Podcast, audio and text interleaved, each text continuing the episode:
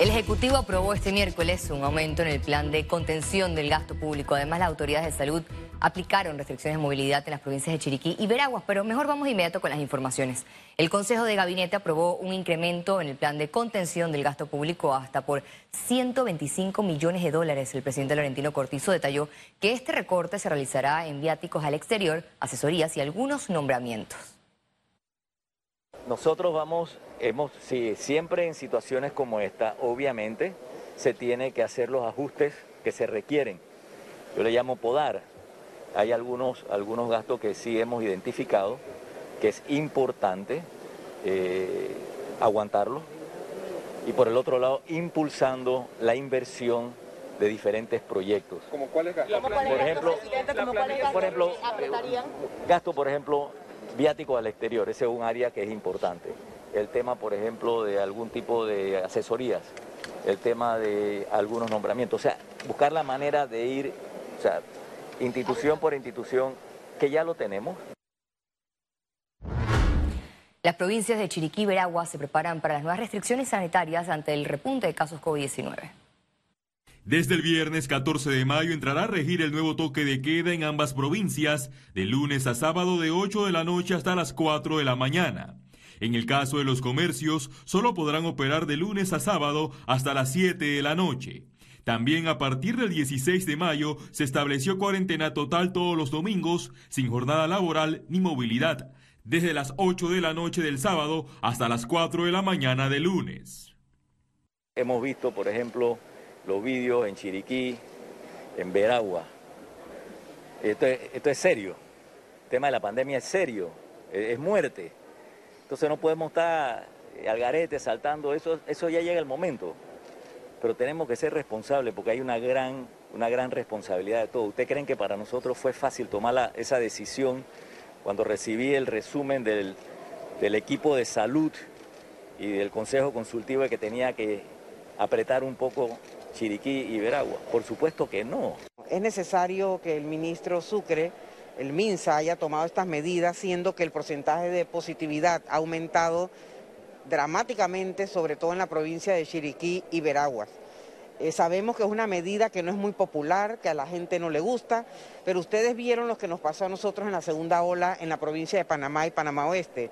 Se tomaron medidas más severas que después dieron buenos resultados, que son los que tenemos el día de hoy, con este porcentaje de positividad del 5%. Si nosotros sacásemos Chiriquí y Veraguas de la ecuación, Panamá tendría 3% de positividad. Cada 15 días, las medidas serán evaluadas por las autoridades sanitarias. Al final la última decisión la tomo yo. De las cuarentenas que hemos tenido nosotros han sido sumamente rigurosas. Y han sido rigurosas obviamente porque tampoco teníamos la cantidad de unidades de cuidado intensivo que debíamos tener. Recuerden que el arma que tenemos todos es las medidas de bioseguridad. Si usamos las mascarillas, si tenemos distanciamiento, si no estamos haciendo parking, si no estamos haciendo este, grandes aglomeraciones, el virus no puede. Pero si estamos haciendo todo lo contrario, ahí ustedes ven los resultados del aumento de casos, pero estoy segura que los chiricanos y los veragüenses sabrán tomar el toro por los cuernos y van a darle la batalla a ese virus que está suelto en esas provincias. Este jueves se iniciará la vacunación contra la COVID-19 en Chiriquí con las mujeres embarazadas, docentes, administrativos y adultos mayores de 60 años, en los circuitos 4.1 y 4.2. Félix Antonio Chávez, Econius. Más de 18 mil personas registradas para la aplicación voluntaria de la vacuna contra el COVID-19 de la farmacéutica AstraZeneca. Más detalles en la siguiente nota. A través de su cuenta de Twitter, el administrador de la Autoridad Nacional para la Innovación Gubernamental, Luis Oliva, indicó que la provincia de Panamá Oeste reporta más inscripciones, seguido de Chiriquí, luego Coclé, la región de Azuero, Veraguas, Colón y Bocas del Toro. Más temprano, se confirmó que el sistema para solicitar la aplicación de la vacuna anti-COVID alcanzó el máximo. La mitad de estas 74 mil dosis se habilitaron 8 mil para la provincia de Panamá, que son las que están ubicadas en el Rommel Fernández, y se han estipulado el resto para el resto de las provincias que en su momento, una vez se defina la fecha de apertura de los Hot Express, se van a definiendo cuántas cantidades de dosis van para cada una de las provincias. Las vacunas de AstraZeneca serán aplicadas únicamente en los autoexpress instalados a nivel nacional, además del auto rápido del Rommel Fernández. Eh, nosotros lo que estamos en estos momentos es trabajando en los primeros tres autoexpress, que son el de Santiago, David y Colón, eh, en los cuales en estos momentos eh, ya creemos que para lunes o martes de la próxima semana podemos tener probablemente fechas de apertura y empezar a emitir las, las, las, citas. Panamá ya ha recibido un total de más de 110 mil dosis de AstraZeneca a través del mecanismo COVAX. Lizeth García, Econews. La positividad de pruebas COVID-19 en Panamá aumentó a 5.8%. Veamos en detalle las cifras del MINSA. 368.930 casos acumulados de COVID-19. 562 sumaron nuevos contagios por coronavirus. 351 pacientes se encuentran hospitalizados, 48 en cuidados intensivos y 303 en sala. En cuanto a los pacientes recuperados clínicamente, tenemos un reporte de 358.044. Panamá sumó un total de 6.285 fallecidos, de los cuales 3 se registraron en las últimas 24 horas. Continuamos con noticias de salud. A partir de este jueves 13 de mayo iniciará la aplicación de la segunda dosis de la vacuna COVID-19 en el circuito 89. Las dosis serán aplicadas a las personas mayores de 60 años, embarazadas, encamados y docentes. La jornada de vacunación se realizará hasta el sábado 15 de mayo. Durante el acto conmemorativo del Día Internacional de la Enfermería, se destacó el compromiso histórico que realizan las profesionales de la salud durante la pandemia. En el acto que participó el presidente Laurentino Cortizo se le entregó un reconocimiento especial a 40 enfermeras, entre ellas a Miss Tania Cubilla, quien atendió el primer paciente COVID-19 en Panamá. El Pacto del Bicentenario inició su tercera fase luego de culminar la etapa de participación ciudadana y la clasificación científico-técnica y la implementación de eso. El proceso se centrará en la instalación de 44 comisiones temáticas divididas en la región occidental, transísmica, central y oriental, que tendrán el trabajo de depurar, unificar y analizar las propuestas del acuerdo nacional.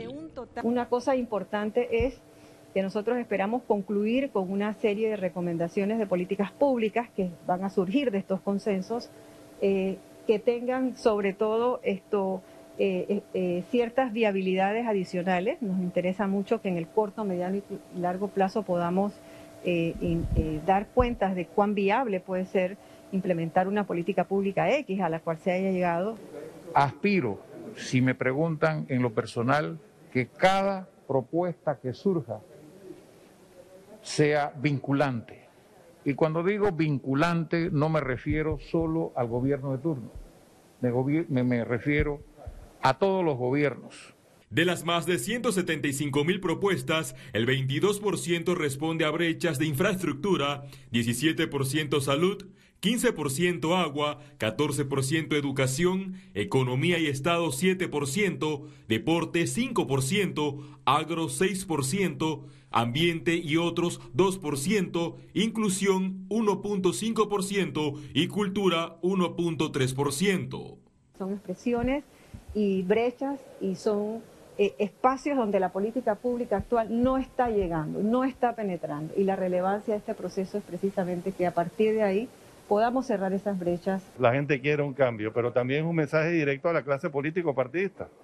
Tienen que atender este clamor de cambio en todas las distintas brechas eh, sociales que se quieren eh, cerrar. Eh, Un grupo de ciudadanos también pidió reformas constitucionales. También hay muchas propuestas que son reformas puntuales a las instituciones fundamentales de la democracia, como la Corte Suprema de Justicia, como reformas puntuales a la Asamblea, reformas puntuales al Ejecutivo. Para la búsqueda de consensos habilitó la plataforma Ágora 2.0 que permitirá revisar los resultados de las comisiones en la etapa de Panamá Decide. Entre junio y agosto será la cuarta fase de instalación de comisiones nacionales y desde julio a noviembre está contemplada la redacción y conciliación de la consulta ciudadana.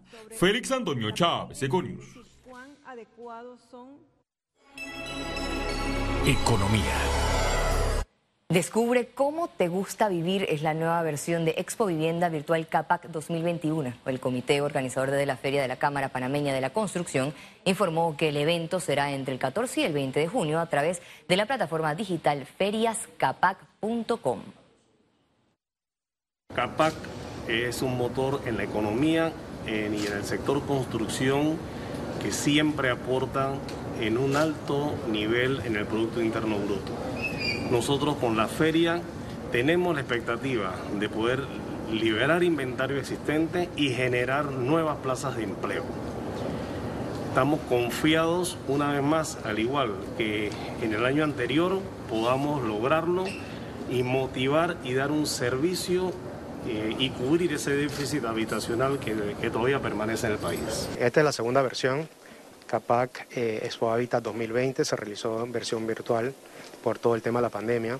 Y bueno, debido al gran éxito que tuvimos el año pasado, eh, vamos a replicarlo eh, en Expo Vivienda CAPAC 2021 y eh, esperamos que dinamizar la economía nuevamente como hicimos el año pasado.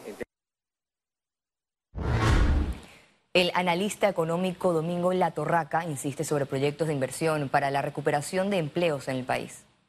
Súper importante que las autoridades enfoquen en, mm, digamos, en, ejecutar el presupuesto de inversión pública, en especial de manera rápida, digamos, los proyectos de infraestructura eh, alrededor, digamos, de, de, de, donde, está la, donde está concentrada la actividad económica y que esto pueda generar empleo de manera rápida y esto así va a generar, eh, empezar a reactivar la demanda.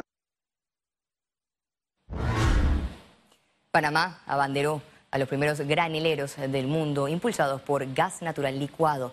Se trata de los graneleros llamados HL Green y HL Eco, operados por H-Line Shipping, los cuales tienen una capacidad de carga de 180 mil toneladas. El monitor empresarial de reputación corporativa Merco publicó un ranking de empresas y líderes por sector que destacaron en el 2020 por su acción empresarial. Tenemos una segunda entrega del informe. En su publicación, la encuestadora detalló un ranking sectorial de empresas. En logística destacaron la Autoridad del Canal de Panamá y Manzanillo International Terminal. El administrador del canal, Ricaurte Vázquez, y la subadministradora Ilia Espino de Marota figuraron en el ranking de líderes con mayor reputación. En medios de comunicación, Corporación Metcon ocupó el primer lugar, seguido de TVN y Corporación La Prensa. Tres directivos de Metcon, Nicolás González Revilla, Yolanda Eleta de Varela y Jorge Sorsatos, destacaron en el top de líderes. Significa el esfuerzo de más de 500 colaboradores que de una manera profesional trabajan en esta empresa para generar contenidos de información, de entretenimiento, de educación, para el pueblo panameño. Y eso sin duda se ve reflejado en esto y quiero aprovechar para agradecer a cada uno de los colaboradores de esta empresa por su esfuerzo, por su sacrificio y más en esta época de pandemia, que el esfuerzo fue mucho más difícil, pero nosotros como empresa nunca dejamos de trabajar, nunca dejamos de informar y eso para nosotros eh, era un reto muy importante, pero lo logramos y cómo se logra solamente trabajando en equipo mientras que en energía destacó AES Panamá, Celsia, ENSA y Grupo Trenco. Miguel Bolinaga, presidente de AES Panamá, fue uno de los líderes mejor puntuados del ranking. Ciara Morris, Econews. Al regreso, internacionales. Ya volvemos, quédese aquí.